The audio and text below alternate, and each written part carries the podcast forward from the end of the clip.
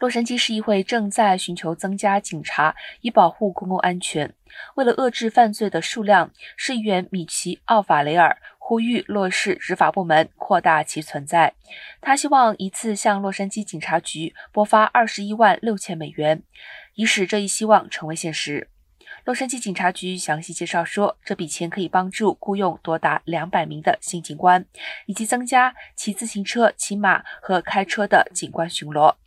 洛杉矶警察局副局长 Blake Cho 表示，感谢议员提供的这些额外资源，并期待迅速将这些资源投用于预防、阻止和解决犯罪。